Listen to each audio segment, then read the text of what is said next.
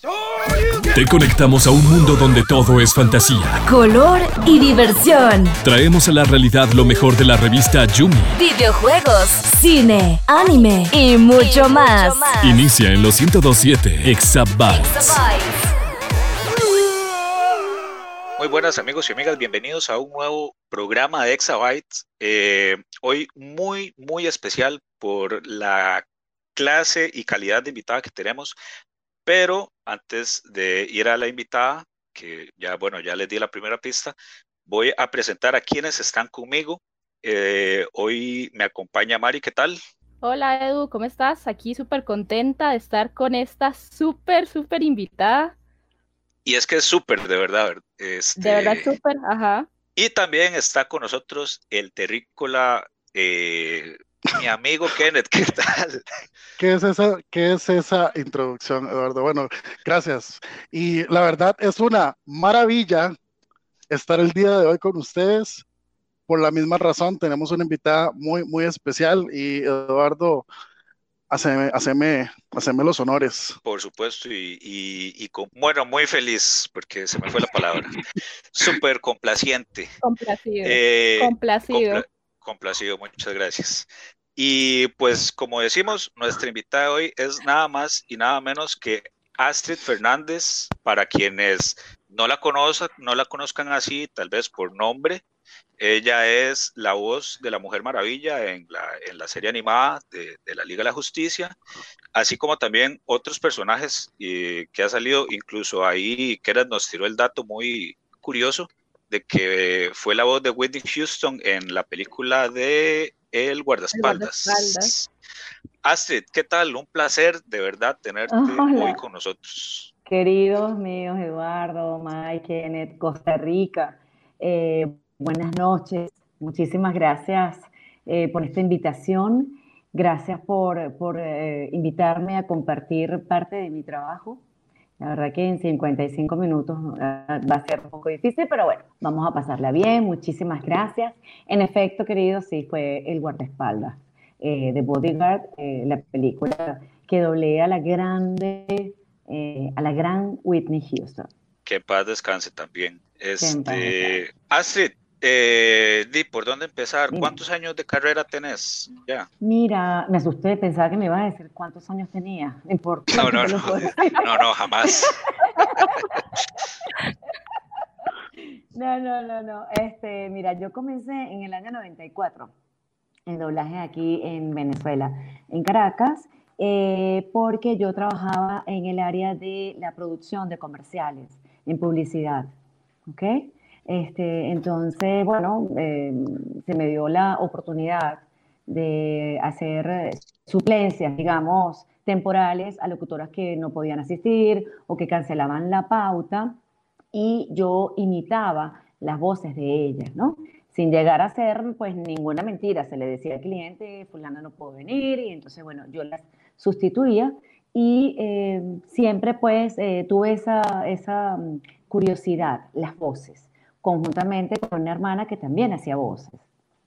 Entonces, este, pues empecé en el mundo de la publicidad, haciendo comerciales. Yo hice muchísimos comerciales para televisión, cine, radio, este, y eh, paralelamente también veía el doblaje que se estaba haciendo aquí en Venezuela, que era pues el boom, ¿no? Eh, fue la época dorada del doblaje en Venezuela fue a partir más o menos de esa época. Tengo compañeros pues que estuvieron quizás un poco antes.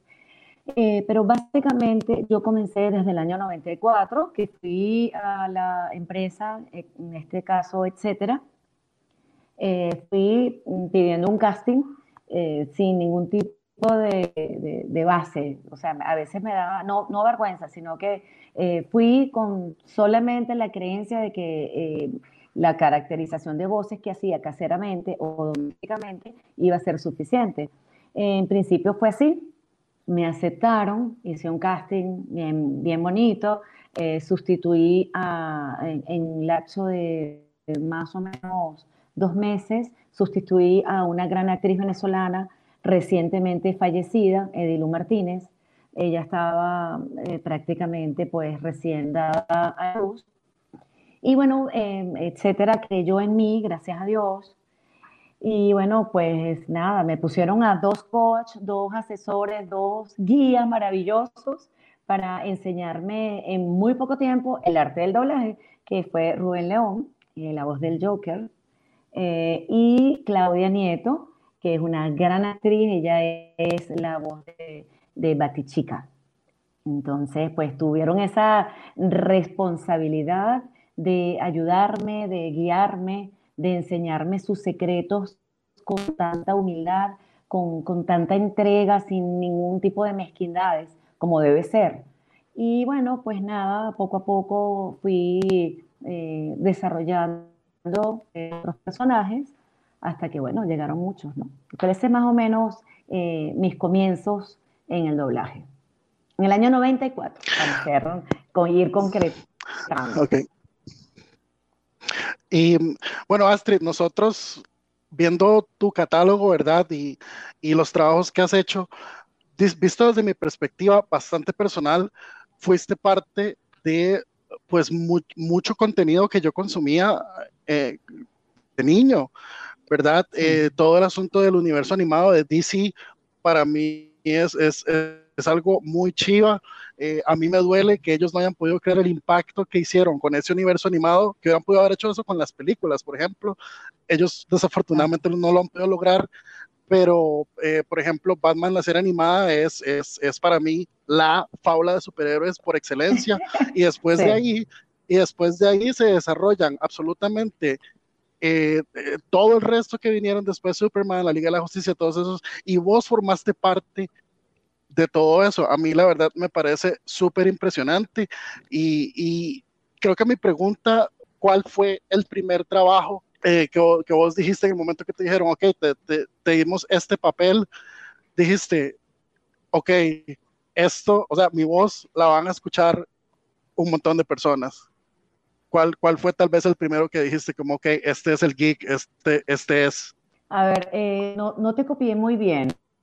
¿ok? Pero creo que me estás preguntando por el personaje que eh, quizás mm, en principio desarrollé. ¿Puede haber sido eso?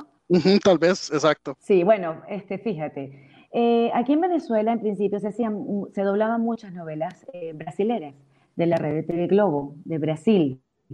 Se doblaban muchísimas y pues tuve la oportunidad de participar en, varias de ellas, ¿ok? Eh, ¿En qué año puede ser que vinieron, eh, eh, que, vino el casting de varios personajes? La verdad, eso no lo recuerdo.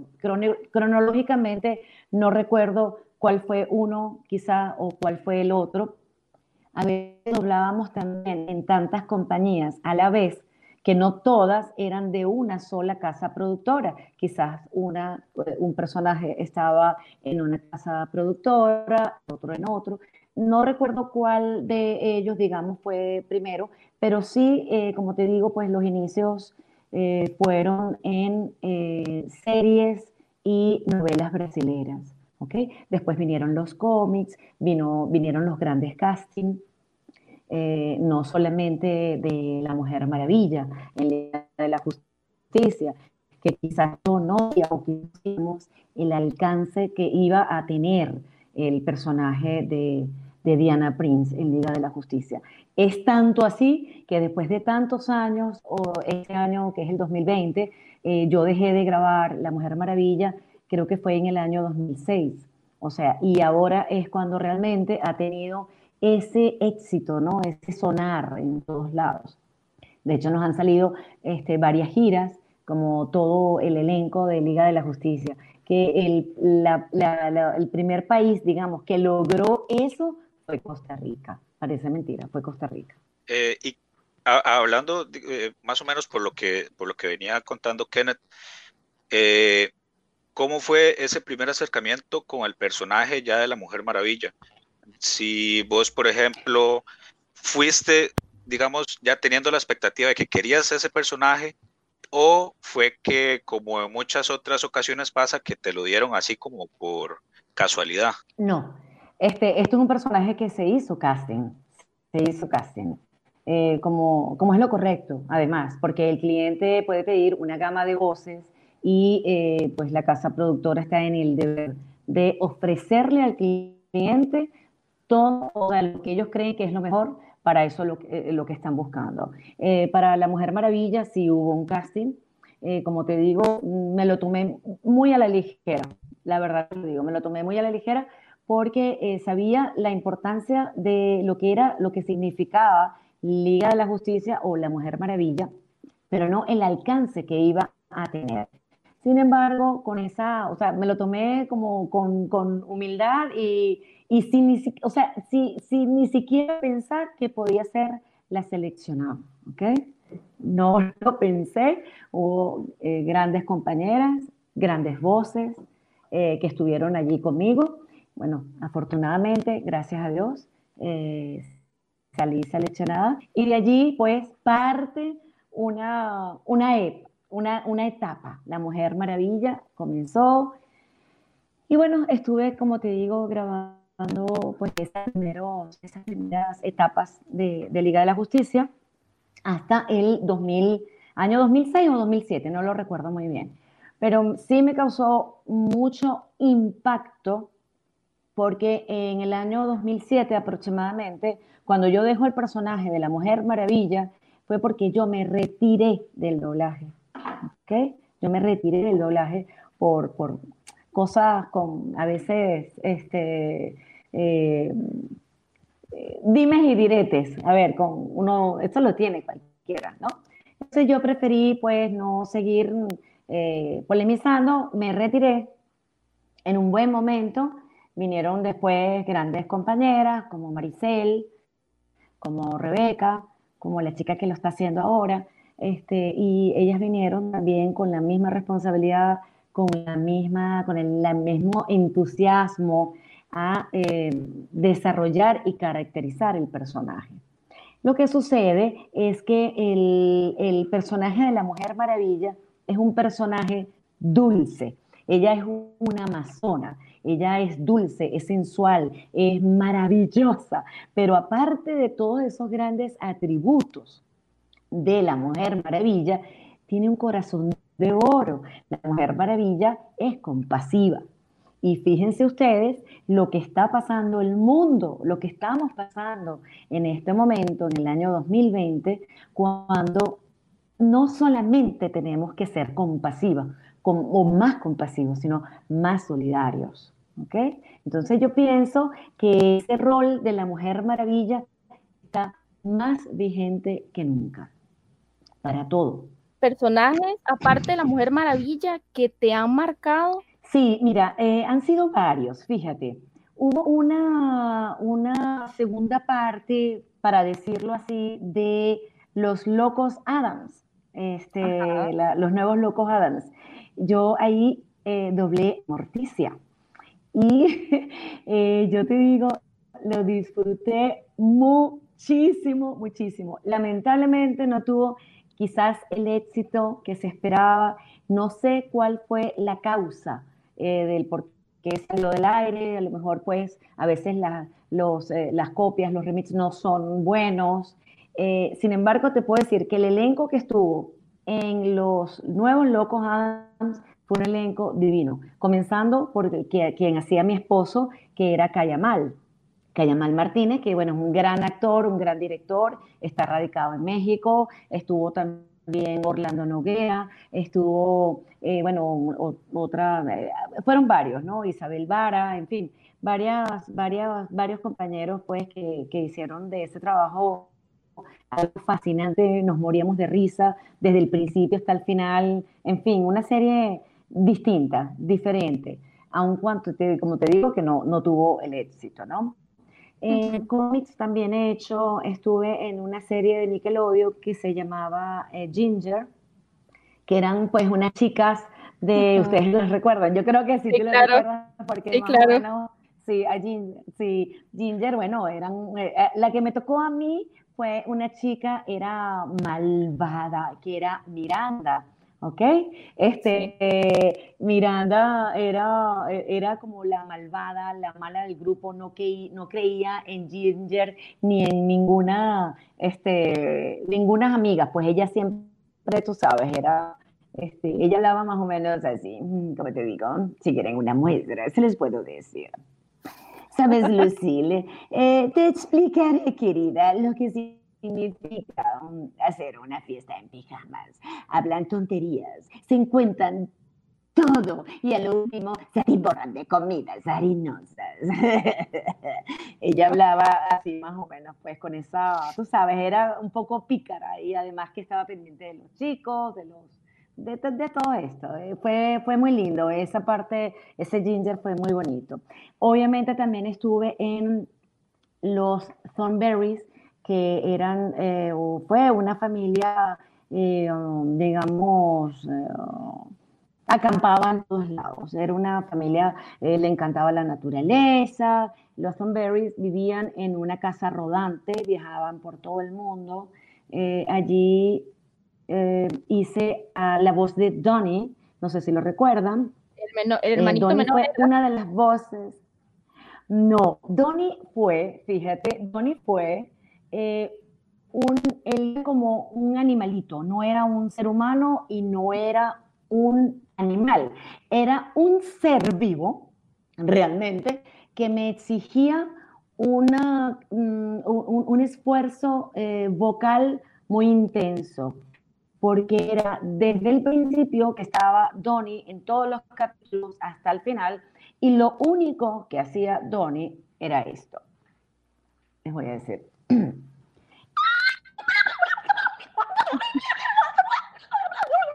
Esas eran sus reacciones. Entonces, obviamente, estar grabando cinco capítulos hoy de 150 líneas con un animalito que solamente hacía por supuesto, me, me, me, me, es que me sacaba a veces de, de, mis casillas, porque no entendía, no había diálogos, no había un hola, un por qué, un nada, ese animalito no sabía hablar, simplemente quejarse. Entonces, si le parecía algo, si no le parecía, si le decía a Liza, si le decía al, papá, a la mamá, el único que hacía era eso, ¿no? Pues el, el, la tú sabes. Entonces, eh, fue bastante difícil. Eh, también hice, estuve en Kenan y Kel. Ustedes, por supuesto, también lo recuerdan porque son muy jóvenes. Sí. Allí compartí un personaje con eh, mi querida Claudia Nieto, que fue la señora Rockmore, la mamá de Kenan, del gordito. ¿Se acuerdan? Sí, claro. ¿Aló? Sí, ok, ok, sí, sí. Sí, eh, allí fue algo pues muy interesante porque Claudia lo hacía, Claudia Nieto eh, lo hacía al principio, después ella como que eh, tuvo otra, otros papeles, lo dejó, lo retomé yo y nos dimos cuenta ya después de, que te digo yo, de 10, 15 años, que habíamos compartido el personaje. Eso, bueno, este también. Y obviamente quizás uno de los más consentidos que yo tengo en cómics eh, ha sido en Charlie Brown.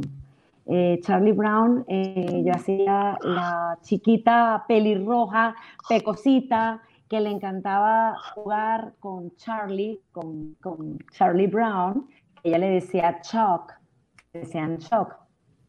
Este, ella pues estaba enamorada de Chuck, pero Chuck no la miraba para nada porque era la niña pues que jugaba al béisbol, este, era la niña que eh, no, no, no, tú sabes, él, él, le gustaban las niñas un poquito más refinadas. Entonces, ella, por ejemplo, decía a Charlie, decía, eh, bien, Chuck, este será el plan. Tú bateas primero, conecta una elevada tercera Lucy conecta un sencillo sobre el hombre de Frida, bien lejos del campo corto. Frida, tocas la pelota hasta primero y corre rápido. Así tendremos las bases llenas y yo batearé un tremendo cuadrangular. Esa era Peppermint Patty, ¿no? Que era una niña encantadora. Yo de verdad que hacía y doblaba a Peppermint Patty era adorable. Para mí era divino hacer a, pelirroja maravillosa. Hicieron también una, un programa, yo recuerdo, que imagínate, pero esto fue, yo estaba chiquita, imagínate, y hacían Lassie, ustedes recuerdan a Lassie, que era el perrito bueno, que rescataba a todo el mundo y tal. Hicieron como una nueva edición, no sé cómo llamarlo, ellos regrabaron todo una, unas buenas, em, eh, digamos, eh, etapas de, de Lassie. Yo hice a la mamá del muchachito que quería Lassie, que esto, lo otro, y, y bueno, también, tú sabes, ciertas cositas allí. Novelas hice muchas, obviamente eh, tuve la gran responsabilidad y la gran oportunidad de estar y hacer un casting cuando Walt Disney lo eh, solicitó. Quizás la única vez que Walt Disney vino hasta Venezuela a solicitar un casting, porque estamos acostumbrados que Walt Disney está acostumbrado a ese acento maravilloso mexicano. Y bueno, pues siempre son los mexicanos que tienen esa, ese liderazgo ante la empresa americana y ellos están acostumbrados a eso. Cuando nos enteramos que Walt Disney vino hasta Venezuela, hacer un casting para una película que era sumamente ambiciosa, que fue Dinosaurio, en el año 2000, hace 20 años. Eh, nos tomaron, nos, convocaron a un casting más o menos como unos, eh, unos cuantos actores. Eh, entre ellas pues estaba Astrid, esta servidora, me seleccionaron junto con dos actores más, Luis Miguel Pérez, quien hace la voz en Liga de la Justicia de Superman, ¿ok? Y otra venezolana así maravillosa, que es eh, Meche Prato, ya está eh, retirada, vive en España. A ella también fuimos tres venezolanos que nos seleccionaron. Fue pues una manera muy distinta de trabajar en Dinosaurio, porque era trabajar con los americanos y dirigida pues por, eh, por Raúl Aldana, que bueno, todos lo conocen, quién es. En fin, eh, fue, fue muy lindo. Él hizo la voz de Aladar, que era el protagonista, él, fue el protagonista, que era el dinosaurio, ¿no? Y bueno, cuando ustedes lo busquen van a ver, yo era o hice la voz de la mamá de Aladar, el protagonista se llamaba Plio, era una lemur, era una señora una señora, yo digo una señora, pero en realidad era una monita, era una monita, pero era muy maternal, ¿no? Era muy maternal. Entonces ella abre, pues abre la, la, película con su voz, hablando de, del huevo, porque cayó un huevo y este, el papá de ella no lo quería este, quedarse con el, lo que significaba el huevo, el dinosaurio, en fin. Y ella, pues, como madre al fin, sin, eh, sin tener hijos, lo adoptó y, bueno, ella, la monita, tiene un dinosaurio que es Aladar. Esa película también se grabó aquí, fue muy interesante eh, grabar con los mexicanos, pues, porque ellos tienen otros, otra forma de grabar, ¿ok? Muy distinta a la nuestra. Entonces, bueno, y también vino, por supuesto, lo que me estaban preguntando antes, eh, The Bodyguard, que fue el guardaespaldas. Y fue una experiencia bellísima, lindísima, grabar a, doblar a, Whitney Houston, wow, eh, fue una responsabilidad increíble, increíble, la verdad que sí. Y bueno, yo tengo, tengo una pregunta para vos, Astrid. Ahora que, bueno, estás hablando de, básicamente nos, nos acabas de dar una, una biografía de, de pues, tus papeles importantes y yo siempre pienso como que hay detrás. Ok, Astrid, eh, mi, mi, pregunta es que en el momento que hay un papel al que, al que vos querés llegar, como dijiste que con la Mujer Maravilla fuiste a hacer casting eh, contra otras personas, el, a la hora de prepararte, eh, el material que tenés que consumir, eh, vos mentalmente, cómo te preparas para, para interpretar a un, a un personaje, ¿verdad? Tomando en cuenta que la gama de personajes que, que has representado pues es bastante amplia. Claro, este, a la hora de, de grabar, o sea, e, e, ellos, por ejemplo, me dijeron, mira, quedaste seleccionada, el, la Mujer Maravilla es tuya, y bueno, yo, ah, ok, qué chévere, qué bien, ah, contenta, pero como te digo, pues no sabía que, cuál era pues el, la grandeza ¿no? del personaje y la responsabilidad. Obviamente, eh, yo no sabía cómo era la Mujer Maravilla, solo lo que yo conocía también de chiquita, pues, o sea, en las series con Linda Carter y, este tipo de cosas. Sabía que ella pues quería el bien, en fin, de, de, lo que significaba, lo que era. Y, este, este, y, bueno, pues nada, eso más o menos. Cuando fuimos a grabar, obviamente, eh, y es lo correcto, eh, te dan un pequeño brief de cómo es el personaje. O sea, mira, eh, yo quiero, recuerdo que me, me, dijeron, mira, Street, no hay mayor caracterización de la voz de la Mujer Maravilla. Ella es una mujer dulce, es una heroína, ella habla con, es muy sensual, obviamente, eso está a la vista de todos es muy sensual, es, bonita, es buena, todo esto. Este, y bueno, tiene sus amigos que son Batman, que es eh, este Flash, que son Superman. Y obviamente tú, tú vas solamente con esa idea corta del personaje. Obviamente en la medida que tú vas desarrollando el personaje, que tú le vas creando incluso hasta la voz, hasta eh, los gestos, eh, todo eso se lo va creando uno, porque tú lo escuchas. Obviamente tú escuchas el personaje y escuchas la referencia original, ¿ok? Pero hay ciertas cosas que tú le puedes agregar al personaje y que son tuyas nada más. Entonces, en la medida que el personaje va, eh, que se va grabando el personaje, en esa medida, pues tú lo vas conociendo. Incluso a veces no tienes ni que ver eh, las escenas al principio pues, para marcar qué es lo correcto, marcar las entradas, marcar las pausas, nada, sino porque ya conoces tanto, tienes tanto dominio del personaje, de cómo habla, ya tú lo haces, ¿no? es mucho más fácil, es sencillo. Y, así fue, así fue la, Mujer Maravilla. Te digo que me pesa en el alma haber dejado ese personaje, porque lo hubiese querido estar haciendo ahorita, incluso, ahorita. Si hubiese estado, me encantaría hacer doblar todavía a la Mujer Maravilla. Y bueno, eh, no sé, Mari, Kenneth y, y, Astrid, ¿qué tal? ¿Qué les parece si nos montamos un momento al, al Jet Invisible y volvemos en un santiamén? Seguí conectado a la experiencia Exabytes.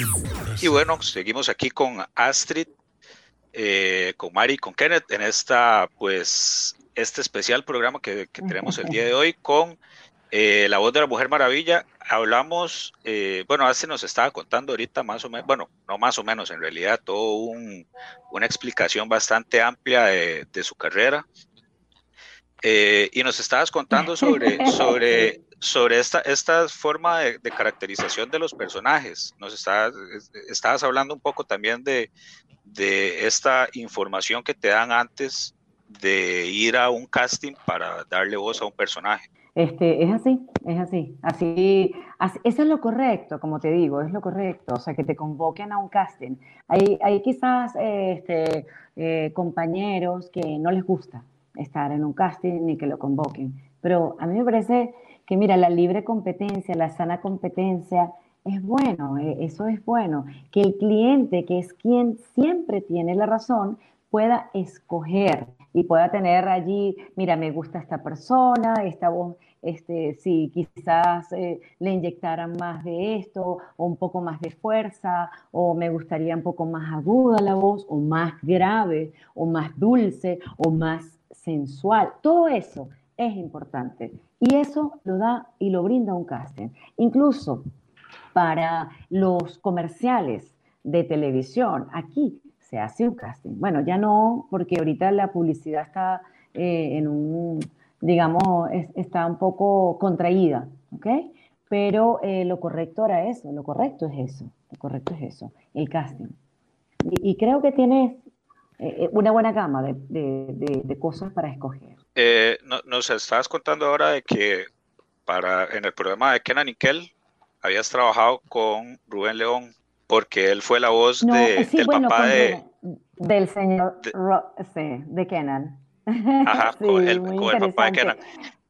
Este, fíjate, esa fue, digamos, la, yo creo que fue la primera experiencia que yo tuve tan cerquita a mi querido Guasón Joker, este, en, grabando tan cerca después de haberme él ayudado a eh, darme las técnicas del doblaje.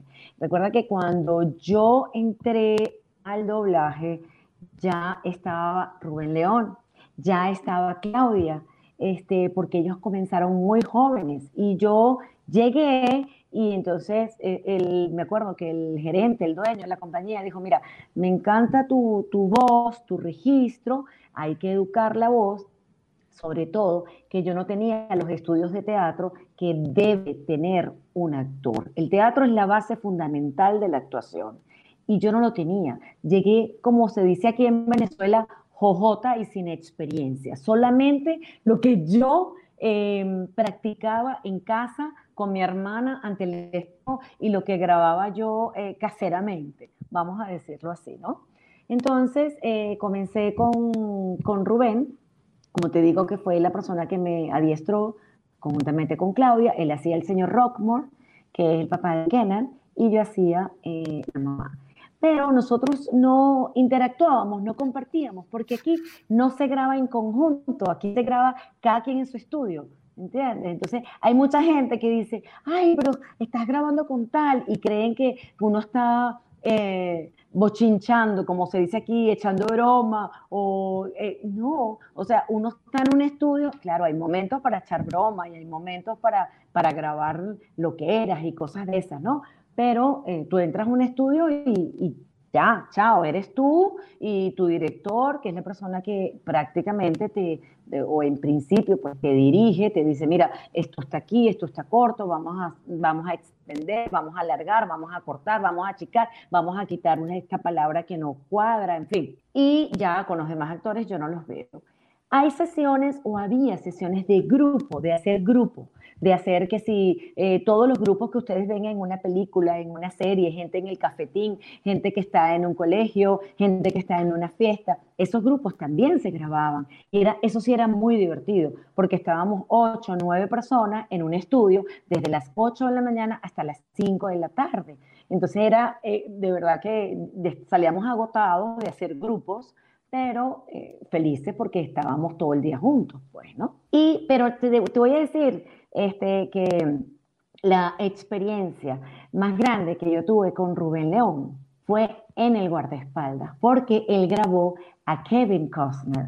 Él fue mi pareja. Ah, Entonces fue divino, divino trabajar con él. De hecho, él no lo recordaba. Creo que lo, yo se lo comenté hace como dos, tres años, porque ni siquiera recordaba la, película. O sea, no, no, la película, sino que yo había sido la, la persona, la, la, femenina, pues, ¿no? Entonces, oye, dijimos, mira, para un eventual o un próximo show, evento que nos presentemos, también vamos a hacer una pequeña, digamos, demostración de lo que decía Rachel y eh, Kevin Costner en, en, la película El guardaespaldas, que a tanta gente le gustó, bueno, por la música, por las actuaciones, por el romance, en fin, todo esto, ¿no? ¿Y hay, algún personaje que se te haya quedado que, que vos querías hacer o que tal vez ahora en estos tiempos te gustaría hacer? Sí, todavía lo tengo. Es que es como cuando tú le dices a una actriz que, eh, ¿qué pasa con tu personaje? Bueno, yo todavía el personaje que, que, quiero no lo he hecho. Y te digo, yo quiero, sueño con doblar a una, una película de Disney. Eso para mí es, eh, bueno, eh, sería lo ideal. Sería, bueno, de verdad, el mayor sueño, me encantaría, me encantaría. O sea, cuando a veces leo que no, que Talía hizo tal cosa, o que aquella grabó, yo, ¿por qué yo no? ¿Por qué nosotros no? O sea, es un sueño, es simplemente ir como que, sabes, ¿no? Querer doblar algo un poco más, más grande, más macro. Y también con eso que, que nos estabas contando de que solo una vez Disney fue a, Venezuela a hacerles este, esta, esta grabación para esta película de dinosaurios. Eh, ¿Qué tan difícil o diferente es el, método de ustedes con el que tienen ellos? Con, con ellos. Fíjate, eh, como te digo, grabamos eh, aquí en los estudios, etcétera. se grababa, grabamos, quizás comenzamos dos o tres actores, ¿no? Y grabamos con la dirección, bajo la dirección estaba Raúl Aldana, que era pues, es mm, una institución dentro del doblaje, pues, como decir, no sé, Mario Castañeda, en fin. fue diferente porque ellos graban, eh, o sea, grabamos de pie. A mí me gusta mucho grabar, doblar de pie, no sentada. Aquí doblamos sentada, porque es como un cantante, como cuando la persona está interpretando un tema, está cantando, no es lo mismo para mí, ojo, para mí, el cantante que canta sentado, que canta parado y que saca todo toda esa voz a través de, de, todos sus de, todos sus, eh, eh, eh, de su instrumento, pues de, todo eso. Para mí no es lo mismo. Entonces, a mí me encantó grabar con los mexicanos porque se grababa de pie, grabamos dos o tres personas al principio, después habían escenas quizás un poco más complicadas, que ellos pues, las líneas de, de Plío, Plío está desde el principio de la película hasta el final, Plío con P. Ese es el, nombre del personaje, estuvo eh, durante toda la película, pero tenía pocas líneas, ¿ves? Entonces era una, digamos, la mamá del protagonista, pero eh, tenía que estar. Entonces había líneas muy complicadas, líneas que eh, los mexicanos decían, por ejemplo, me decía Raúl, me decía, pero aquí no se dice ah, a poco, a poco, a poco no, a poco qué tal, a poco. Y yo, Dios mío, no. ¿Cómo que no se dice? O sea, son modismos, eh, cosas que, eh, expresiones que dicen los mexicanos o que nosotros no decimos, o que ustedes mismos, pues, por ejemplo, ustedes hablan con vos, con usted, eh, qué sé yo, tantas cositas. Entonces es difícil cuando tú tratas de adecuar las expresiones eh, eh, en, un país y traerlo al otro, al, otro lugar. En este caso pasó así, pues. Pero fue muy interesante, me encantó la experiencia, me encantó grabar con esa gente, ellos quedaron muy contentos, muy satisfechos. De, de o sea, yo les invito a quien no ha visto la película de dinosaurios que la vea, es una película muy bonita, además de eso, fue grabada las primeras escenas aquí en, en el Amazonas, este, se ve el Salto Ángel, que es el monumento más grande, la cascada más grande del mundo, y la tenemos aquí en Venezuela. Todos esos paisajes naturales eh, los presentaron en la película. Es una película muy, muy bonita, muy linda, muy bonita. Es, vieja, pero es linda. Ah, sí, yo tengo una, una pregunta. ¿Qué, digamos, momentos más complicados a la hora de interpretar algún personaje? ¿Algún personaje que tal vez haya costado, eh, pues no sé, Sí, me, como te decía, me costó muchísimo Plío eh, en los Thornberries porque, como te digo, no tenía diálogos. Eran puros gritos, eran como este, eh, curvas ¿no? de, la voz. Era eh, subir, bajar, subir, bajar, sin ningún, o sea, no había como, como o sea, no había manera de cómo ponerle intención, inflexión de la voz o sea, porque tú haces un personaje y tiene matices, tú lo presentas, lo trabajas, ¿sabes? Pero, pero este, este Donnie, que se llamaba en Berries, Donnie, e, era algo que de verdad, mira, e, era, era, era fuerte, era muy rudo, ¿no? Era, era fuerte. Y bueno, nada, yo creo que así como que un personaje, no, no, no, no que me cueste, que bueno, hay personajes que son un poco más serios, que necesitas mayor calidad histriónica, em, hay anécdotas, bueno, cualquier tipo de anécdotas con, eh, con, personajes o con, o con momentos. Entonces, bueno, este, ¿qué te digo yo? Cuando salí embarazada, yo tengo una hija de 22 años y eso es una cosa muy, muy cómica porque eh, cuando yo estaba embarazada en la barriga, pues siempre te decían que tú tenías que eh, hablarle al bebé, hablarle, y yo me la pasaba hablando, le ponía música clásica, música que sí, Tchaikovsky, este, qué sé yo, música barroca, en fin, ¿no? Y yo, bueno, casi que estaba que, así, bellísimo toda la experiencia. Pero yo nunca dejé de trabajar haciendo doblaje estando embarazada. Yo trabajé hasta, hace, otra, hasta una semana antes de, dar a luz a, mi hija. Entonces, a mí me causaba mucho, me, causaba mucho ruido que me decían, eh, la bebé conoce tu voz, ya tú, el bebé, porque no sabíamos qué era, este, el bebé y toda la cosa, tienes que hablarle, tienes que ponerle música. Pero entonces yo iba y trabajaba muy duro, trabajaba en tres, cuatro, cinco estudios y de repente en etcétera hacía a La Mujer Maravilla, por ejemplo, por decir algo. En otro estudio hacía una película donde era una asesina y había matado al, marido, al esposo, qué sé yo, en otra era una niñita. Entonces, eh, como estaba tan metida en, el nacimiento de mi bebé, en el desarrollo, yo, yo, me iba al baño entre estudio y estudio, entre eh, grabación y grabación, yo decía, yo le, le hablaba, le decía, mi amor, eh, yo no quiero a, ese hombre, tu papá se llama eh, Virgilio, qué sé yo. Entonces tenía que hablarle porque en una película decía, es que yo te voy a matar, es que no te odio, es que tal cosa. Y tú sabes, ¿no? Es, personajes de carácter. En otra venía y tenía otro esposo, en otra era viuda, en otra era una niña. Yo decía, Dios mío, mi hija se está confundiendo, obviamente se está confundiendo. Entonces tenía que meter, tú sabes, yo me sobaba la barriga, mi amor y tal. Entonces fue unas cosas cómicas que yo misma pasé a la hora de, estar este, embarazada y tú sabes, ¿no? Pues cosas que, pasan, cosas que pasan.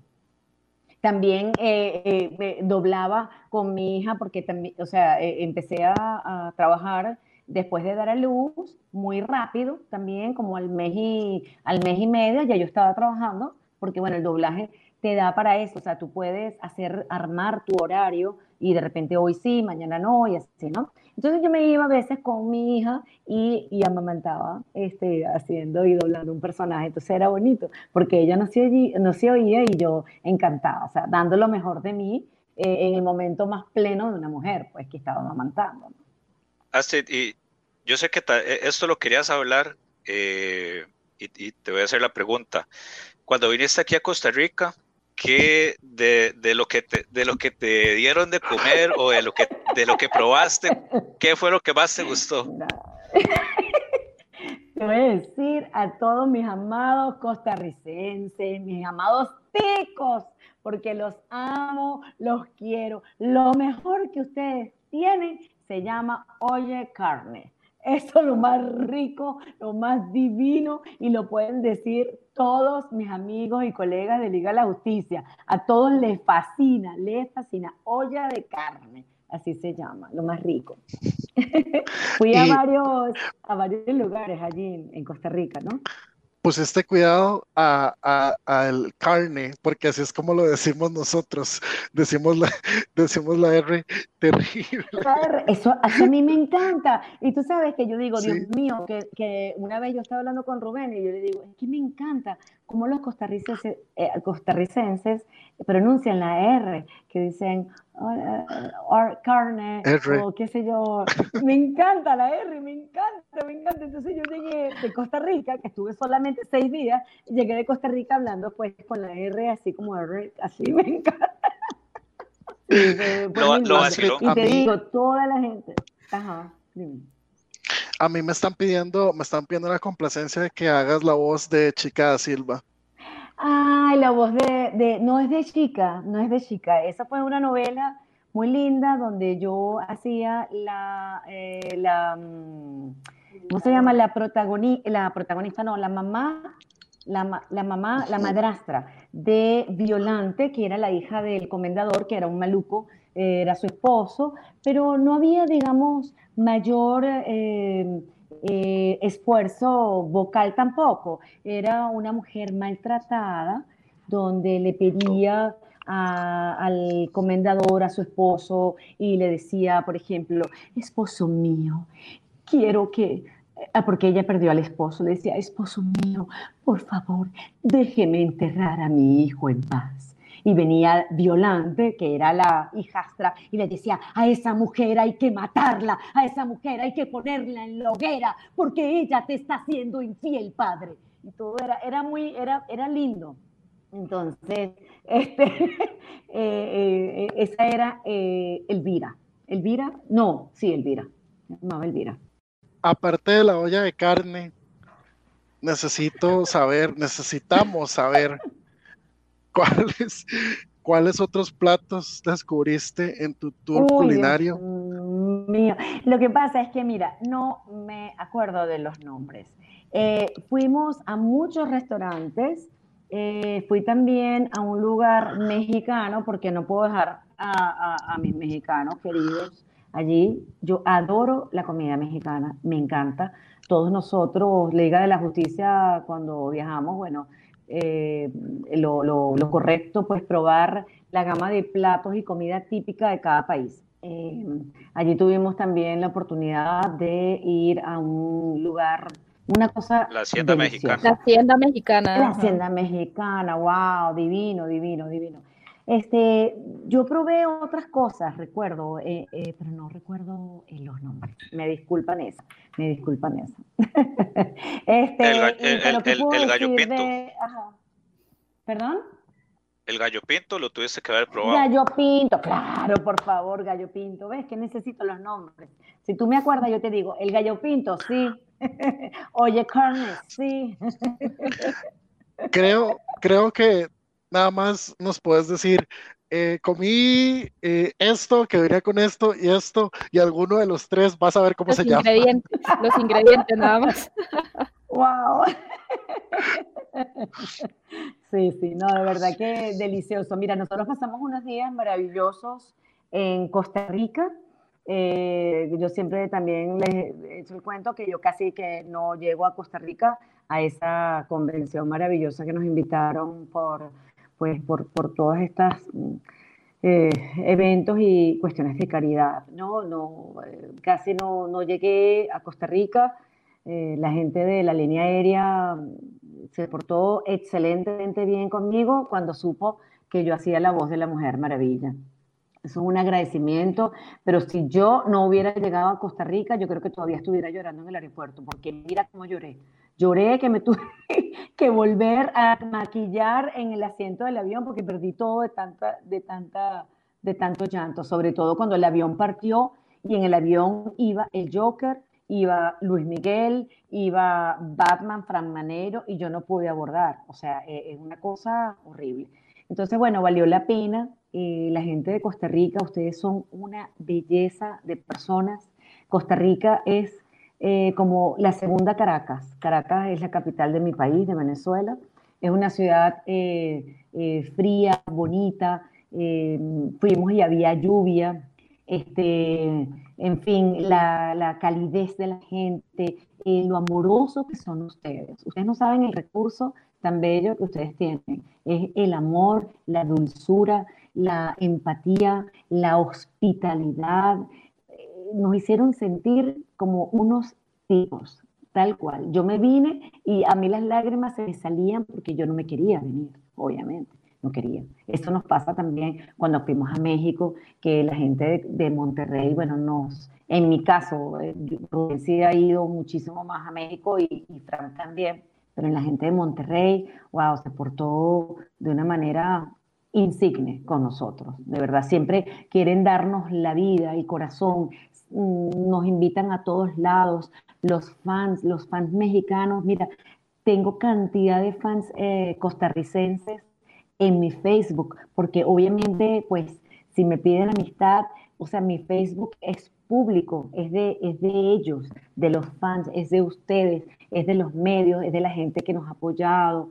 Eh, es, muy bonito, de verdad que toda esta revolución bonita que nos está ocurriendo al elenco de Liga de la Justicia es muy bonita y es gracias a eh, el apoyo de los fans, obviamente. Y de ustedes, pues también. Y no, y, me, parece, me parece muy importante lo que, lo que estás mencionando, como de la calidez y de la, calidad, ¿verdad?, de personas que, ves, ¿verdad?, en Costa Rica, porque el, el, también la manera en la que, en la que vos te comunicas hacia la gente, eh, siempre das un mensaje muy positivo, siempre das un mensaje de igualdad, siempre estás, ¿verdad?, avalando por, por los derechos humanos y me parece bastante importante que una persona que tenga una voz como la tuya, ¿verdad? Y que puedas influenciar a, mucha gente, pues puedas transmitir ese mensaje, ¿verdad? y, esas, esas serían, serían mis palabras de hoy. Yo, eh, de verdad que yo les agradezco mucho. Mira, eh, eh, como les decía al inicio del programa, en este momento, que es el personaje que tiene ahorita de todo lo que ha hecho más recall, ¿ok? Em, y sobre todo en este momento lo que estamos pasando, el mundo, la pandemia, las crisis, la parte económica, las guerras, el hambre. Tenemos que ser más compasivas. Hay que ser más solidarios. Tenemos que ayudar más al ser humano. De hecho, les iba a decir algo. Eh, voy a preparar y estoy preparando ahora una mm, mini campaña porque La Mujer Maravilla, en la voz de Astrid Fernández, ojo, la voz maravilla en la voz de Astrid Fernández, va a ser una campaña a favor de eh, varios temas de lo que están sufriendo tantas personas. El VIH, eh, el cáncer, obviamente, el vitiligo. Entonces, me voy a solidarizar porque que la Mujer Maravilla es así. La Mujer Maravilla es compasiva. Entonces, voy a preparar eso, eso es una primicia que les voy a dar a ustedes. Voy a preparar eso, lo estoy preparando y vamos a llegar eh, una manera de dar amor. Hay que llegar a los lugares donde no podemos llegar físicamente. ¿Ok? nos acaban de dar una primicia. Ya, ya nos quedó la primicia y de decirle a la gente que esté, como siempre, atento a las redes sociales. Atento. Eh, principal, todos los fans son tan bellos y, tan amorosos. Eh, yo me despido eh, diciendo, porque es así, primero que nada, me voy a poner mi, mi lo que identifica a la mujer eh, maravilla. Eh, la mujer maravilla, pues cuando es eh, desterrada de Tesmicira, que es donde pues ella vivió con su madre, y ella llena de dolor y de llanto porque es desterrada de, todo lo que ella significaba. Y al lado de todos sus amigos, al lado de toda la gente de, los que estaban allí, de Liga de la Justicia, de Batman, de, Superman, de Flash, en fin, ella con todas las lágrimas dice y le, se dirige a su mamá y le dice, madre, rompí la ley y con humildad acepto su dictamen, ser desterrada de Temisira. El destino está en contra mía. Me voy. Adiós. Así es que bueno, esto es una despedida de la Mujer Maravilla, no sin antes decir que la Mujer Maravilla, aunque no la esté doblando Astrid Fernández, tiene un compromiso con toda la humanidad, tiene un compromiso con los fans. Les agradezco a todos, a todos el apoyo, a todos los colegas, a todos los fans, a todos los medios, a todos ustedes, a mi familia y bueno, nos vamos. Muchísimas gracias, Astrid, por haber estado con nosotros, haber aceptado la invitación y di un abrazo a la distancia, pero no, queda, no queda más, no queda más. Muchas gracias. Sí, les mando gracias, muchachos. Les mando mil besos, gracias por el momento, gracias por, por la oportunidad de recordar siempre nuestros trabajos. Quedan con la tarea de eh, sintonizar y poner dinosaurios para que vean lo que les estoy diciendo y que puedan ver los paisajes venezolanos. Venezuela es bellísima, ¿ok? Solo que estamos reconstruyéndola, ¿ok? Ah, gracias. Ah, ahí nos queda. Muchas gracias, Mari, por, por haber estado, por habernos acompañado. Gracias. Eh, Kenneth también, gracias. Y recordarles, antes de irnos, las redes sociales, eh, Facebook, Twitter, Instagram de Revista Yume y el Facebook de Exabits. Me despido yo. Chao, muchas gracias. Nos vemos en la próxima. Nos escuchamos en la próxima. Termina un podcast más allá de Exabytes Pero manténete en todas, porque pronto más información en el siguiente Exabytes. Exabytes. Finish him.